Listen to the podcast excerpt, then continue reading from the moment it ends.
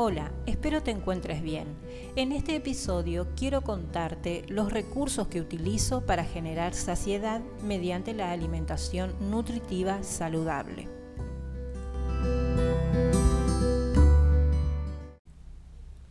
Tenemos que comprender qué significa la saciedad, es decir, qué necesitamos ingerir para lograr que nuestros alimentos realmente nos nutran y sacien.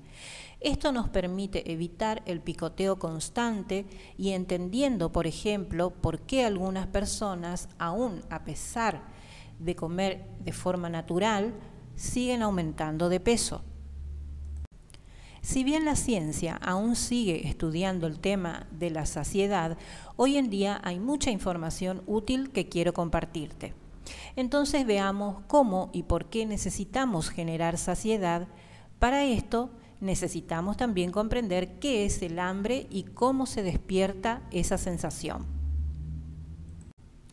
Uno de los factores principales que despierta esta sensación es el descenso del nivel de azúcar en sangre. Una alimentación alta en hidratos de carbono, especialmente de alta carga glucémica, produce subidas y caídas bruscas de la glucosa y por lo tanto es lo que nos genera sensación de hambre poco tiempo después de haber comido. Esta carga de azúcar proviene de alimentos ultraprocesados, refinados, industrializados, pero esto es importante que conozcamos que también puede generarse en productos de origen naturales o integrales. Y esto es lo que quiero desarrollar, contarte, porque tal vez como yo te hayas sorprendido con esta segunda parte que te estoy contando. Tengamos claros que los productos integrales, por su parte, nos aportan mucha fibra, entonces podemos sentirnos hinchados, dando esto una falsa saciedad. Y digo esto porque no podemos pasar más de cuatro horas sin sentir apetito. Entonces, si esa comida o snack es rica en cereales integrales, no está correctamente equilibrada con otros macronutrientes. Entonces, al poco tiempo tendremos hambre o sentiremos baja energía, incluso también ganas de comer algún otro alimento. Entonces, eh, ahora veamos cuáles son esos macronutrientes que nos ayudan a generar más saciedad. Tenemos las proteínas y grasas. ¿Dónde se encuentran estas proteínas y grasas? Bien, hay muchos alimentos, por ejemplo, huevos, quesos, semillas y frutos secos, palta, carnes, pescados, el aceite de coco, el ghee. ¿Y qué debemos hacer? Como dije al principio, primero evitar el exceso de azúcares y además también tenemos que incorporar en la alimentación justamente los que nos genera saciedad. Veamos entonces cómo evitar las fuentes eh, que nos proveen muchos azúcares. Como dije eh, previamente, podemos encontrar con dos vías de fuentes de azúcares. La primera son los productos ultraprocesados o industrializados. Todo aquello que en su elaboración contengan harinas blancas, azúcares, edulcorantes artificiales o sintéticos, también el jarabe de maíz, de alta fructuosa, que en las siglas de los paquetes podemos identificar con la JM y F. Por citar algunos ejemplos, todas las galletitas, barritas cereales, turrones, copos de cereales para el desayuno, jugos, bebidas saborizadas, facturas, bizcochos, todos los panificados. Creo que todos eh, sabemos bien, tenemos bien en claro que son fuentes extremadamente altas en azúcares. El segundo punto es el exceso de cereales integrales o frutas consumidas de forma aislada. Sabemos que los cereales integrales y las frutas son necesarias incluirlas en nuestra alimentación. Estos alimentos aportan principalmente hidratos de carbono que van a terminar transformándose en fuentes de azúcar. Tienen buena prensa y creo que bien utilizados realmente son saludables. Pero aquí es donde tenemos que aprender y prestar atención la forma de consumir, ya que si no, se recarga nuestro organismo con exceso de azúcar. ¿A qué me refiero?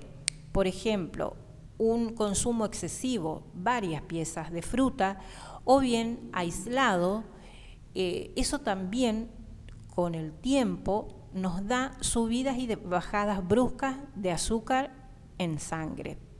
Por ejemplo, también desequilibrios hormonales, los picoteos constantes que nos generan un círculo vicioso y seguimos alimentando esta subida y bajada de glucosa en sangre.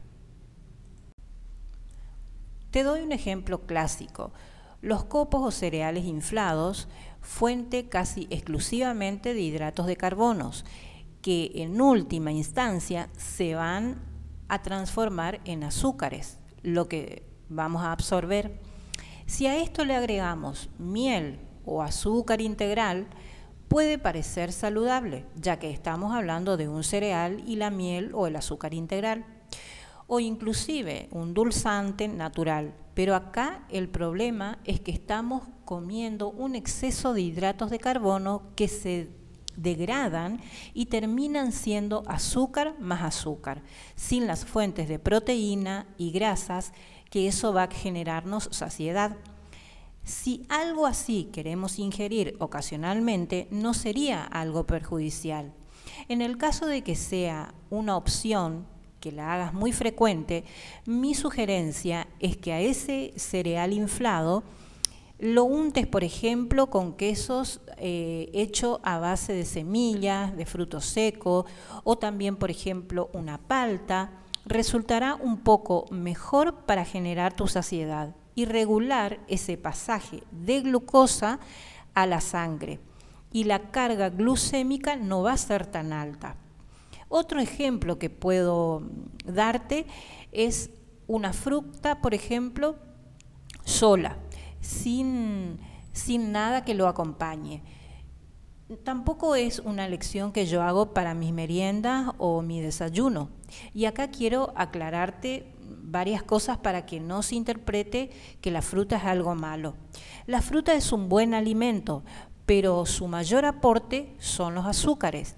Si tu alimentación está equilibrada, perfecto, debemos incluir, pero si se comen varias frutas de forma aislada, como hoy te había dicho, o peor, si es que tomamos el jugo, donde ahí ni siquiera se encuentra la fibra, a modo de merienda o snack, posiblemente nos va a hinchar en el momento, pero al poco tiempo nos va a dar nuevamente sensación de apetito. Te voy a dar un par de ejemplos más que se me acaban de ocurrir. Por ejemplo, un pan integral untado con mermelada, si a esto le agregamos un jugo de frutas. Otro ejemplo puede ser una galleta inflada de arroz untada con miel o mermelada. También un puñado de pasa de uvas o dátiles. Todo lo que se le sume al pan, estos alimentos generan de nuevo azúcar en nuestro organismo.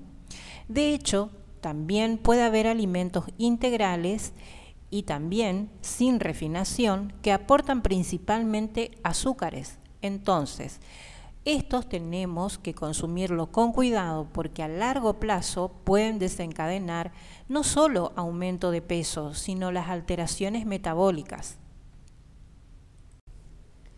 Entonces, ¿en qué termina todo esta, esta cantidad de azúcar, por ejemplo, nos genera más picoteos, muchas ingestas diarias, ansiedad y deseo de seguir comiendo, que esto nos produce inflamaciones digestivas, gases, distensiones, desequilibrios en el circuito, por ejemplo, glucosa-insulina y tal vez, lo más habitual, el aumento de peso. Ahora, sumemos los alimentos que nos generan saciedad, tal como te había dicho. De aquí tenemos dos grupos. Entonces eran las proteínas y las grasas. Las proteínas aumentan una hormona llamada péptido II. Estos nos generan saciedad, contribuye a que disminuya el apetito porque varios estudios comprueban que las proteínas son los macronutrientes más saciantes. Como anteriormente te había mencionado, las proteínas encontramos en huevo, carnes, pescados, semillas, por ejemplo la de girasol, la de chía, la de lino, un montón de productos que nos provee la naturaleza. Bien, cuando yo me pregunté qué pasaba con los cereales y las legumbres, porque me gusta mucho, descubrí que estos también tienen su aporte en menor cantidad, inclusive aminoácidos limitantes. Pero mm, en relación netamente con la saciedad, hay un inconveniente. Entre un 50 y un 60% el aporte son hidratos de carbono. Por ende, como habíamos mencionado previamente, se terminan transformando en qué? En azúcar.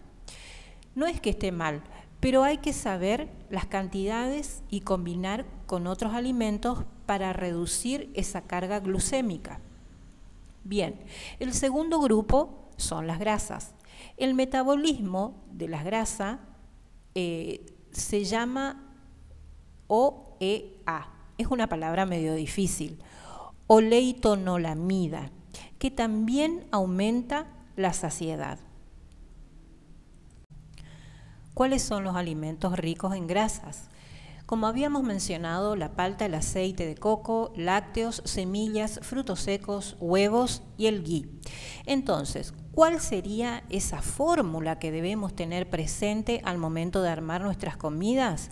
Más proteínas, más grasas y menos hidratos de carbono. ¿Qué otra cosa debemos tener en cuenta? Porque no todo se trata de proteínas y grasas en lo que a la saciedad respecta. También es importante los nutrientes de esas calorías, es decir, que los alimentos sean ricos en muchos nutrientes y esto lo va a aportar principalmente los alimentos que sean de origen orgánico y, biodinámicos o también agroecológicos, y los alimentos naturales e integrales, o sea, no aquellos que provengan de la industrialización. Otro factor importante es la ingesta de agua. Muchas veces confundimos la sed con el hambre. Si sentís apetito, podés probar primero con un vaso de agua. También puede ser una infusión, un té claramente que no esté endulzado, especialmente si transcurrió una o dos horas luego de tu última comida. Posiblemente lo que estés necesitando sea un poco más de agua. Y por último, otros dos factores muy importantes es el ejercicio y el descanso. Con respecto a la saciedad, también hay unos últimos estudios que dicen que son factores que ayudan a controlar la saciedad.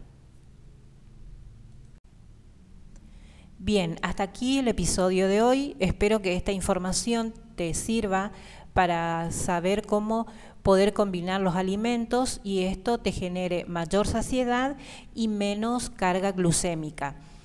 Eh, nos encontramos en el próximo episodio. Que tengas una linda semana. Saludos.